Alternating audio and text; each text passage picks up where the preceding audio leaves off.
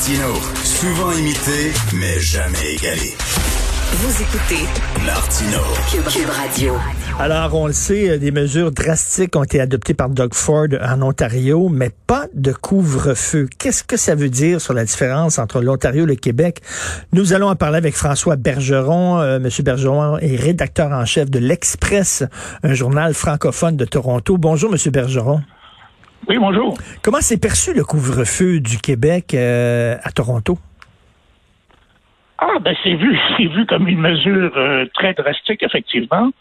Mais par contre, notre couvre-feu à nous, euh, ben, c'est-à-dire qu'on n'a pas de couvre-feu, mais nous, on, on, perçoit ça comme un couvre-feu de 24 heures sur 24 que Doug Ford vient de nous euh, de nous imposer parce que il nous dit qu'on ne peut pas se déplacer euh, hors de la maison uniquement pour des raisons valables à toute heure du jour, pas, pas juste le soir comme chez vous. Par contre, la grosse exception, la grosse exception, c'est qu'on peut sortir prendre l'air puis faire de l'exercice. Alors ça, c'est vraiment très euh, très euh, vaste comme euh, comme raison valable. Par contre, dans les nouvelles dans les nouvelles mesures, ben, les écoles restent euh, Fermées. fermées jusqu'au 10 février. Il y a une petite réduction des heures des commerces. Euh, ça va être ouvert juste de 7 heures à 20 heures. Euh, mais par contre, pour le reste, on est, nous, on est déjà certainement à Toronto, peut-être pas dans le reste de la province, mais à Toronto, dans toute la banlieue ouest, euh, on est déjà très confinés depuis deux mois. Donc, c'est pas un si gros changement que ça. On respectait déjà en grande partie ces règles-là. On faisait du télétravail. Euh, on rentrait dans les boutiques un par un, puis on ressortait avec notre. Euh, on pouvait pas rester là. Euh, nos centres d'achat sont fermés. Il faut faire des achats en ligne. Ah ouais. Alors, euh, vraiment, il n'y a pas une si grande différence là, dans notre dans notre mode de vie depuis les nouvelles euh, mesures annoncées hier par euh, Doug Ford. Donc, selon certains aspects, sous, sous certains aspects, c'est quand même des fois plus sévère que le Québec, parce que là, vous dites les centres commerciaux sont, sont complètement fermés, euh, tout est fermé depuis, depuis longtemps. Euh, donc, est-ce que ça veut dire que euh, M. Ford s'en remet beaucoup au sens des responsabilités des Ontariens euh, en disant qu'ils sont capables de s'auto-régulariser et que nous autres ici, euh, il faut être plus sévère parce qu'on est plus anarchique au Québec? Oui, ben là, je vous laisse l'analyse de l'anarchie au Québec, mais en Ontario,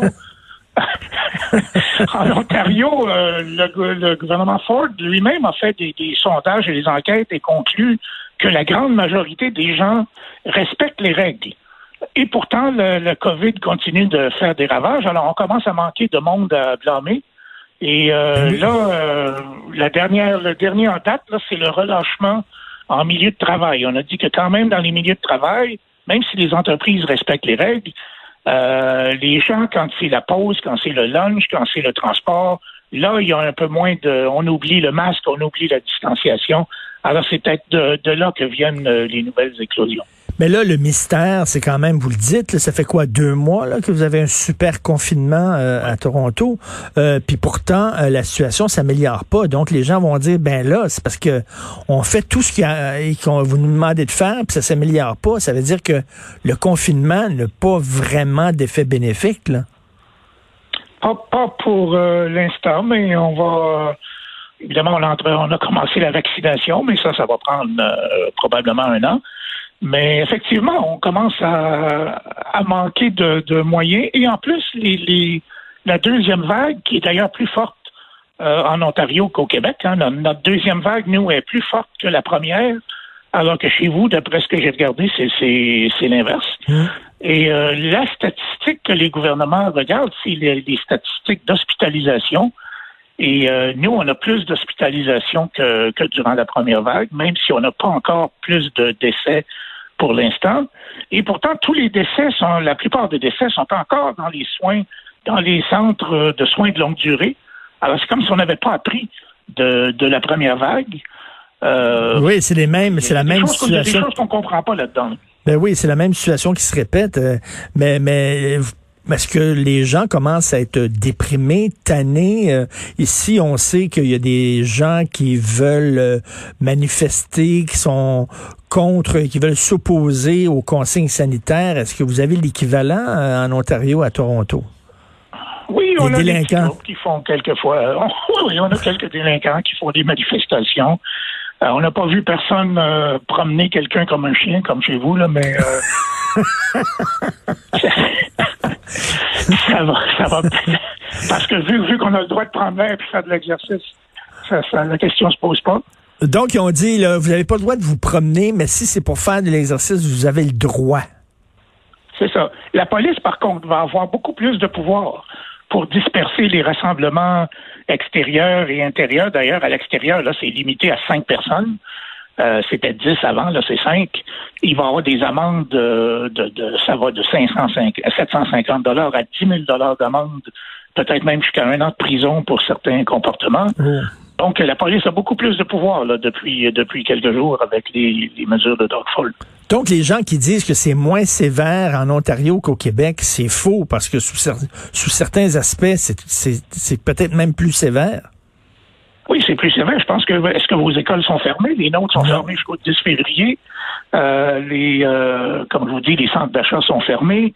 On est en confinement en, en zone rouge, en- même en zone grise à un moment donné, euh, depuis deux mois. Ça, on est très confinés, nous. Et j'imagine, comme je le dis, là, il est mieux d'avoir des résultats, puis la, la- la fameuse courbe est mieux de s'aplatir parce que les gens vont dire, ben c'est pas vrai qu'on fait tout ça pour rien. Exactement. Le- le- la statistique que le gouvernement regarde, c'est les hospitalisations parce que c'est ça qui lui coûte cher. Et en ce moment, on est quoi? On est à 1700 cas euh, à l'hôpital, à peu près 400 aux soins intensifs. Mais là, il y a des modélisations informatiques euh, qui, valent ce qu'ils valent, qui prédisent, euh, qui prédisent qu'on peut peut-être arriver jusqu'à 1000 cas aux soins intensifs par jour. Là, je parle à la, à la mi-février. Euh, ce qui serait le point de débordement du système. Déjà, il y aurait le quart des hôpitaux qui auraient plus de lits aux soins intensifs. Euh, mais dans le et dans le pire des scénarios, ça on nous a dit ça euh, hier ou avant-hier, dans les pires des scénarios, la COVID pourrait arriver à causer plus de décès que les cancers et les maladies de cœur. Ça, c'est du jamais vu nulle part, euh, nulle part dans le monde probablement. Alors, mais c'est une modélisation. Généralement, c'est les, les, c'est les scénarios du pire euh, sont, sont trois, quatre fois euh, pires que ce qui se réalise finalement. Donc, euh, euh, excusez l'expression, mais on est tous dans la même chenoute, là. Qu'on soit en Ontario ou au. Québec, là. Voilà, Québec, Ontario, même combat pour une fois. Oui, puis l'Alberta aussi, là. Et finalement, le nerf de la guerre, ça va être la vaccination. Tant qu'il n'y a pas les- les- le plus de, de gens vaccinés possible, euh, euh, ça va être, euh, ça, ça, ça sera pas facile, ni en Ontario, euh, ni au Québec. Ben, bon courage, malgré tout, Monsieur François Bergeron. Merci beaucoup. Merci. Ben, merci, M. Martineau. Monsieur, M. Monsieur Bergeron, rédacteur en chef de l'Express, un journal francophone de Toronto, parce que oui, il y a des francophones à Toronto.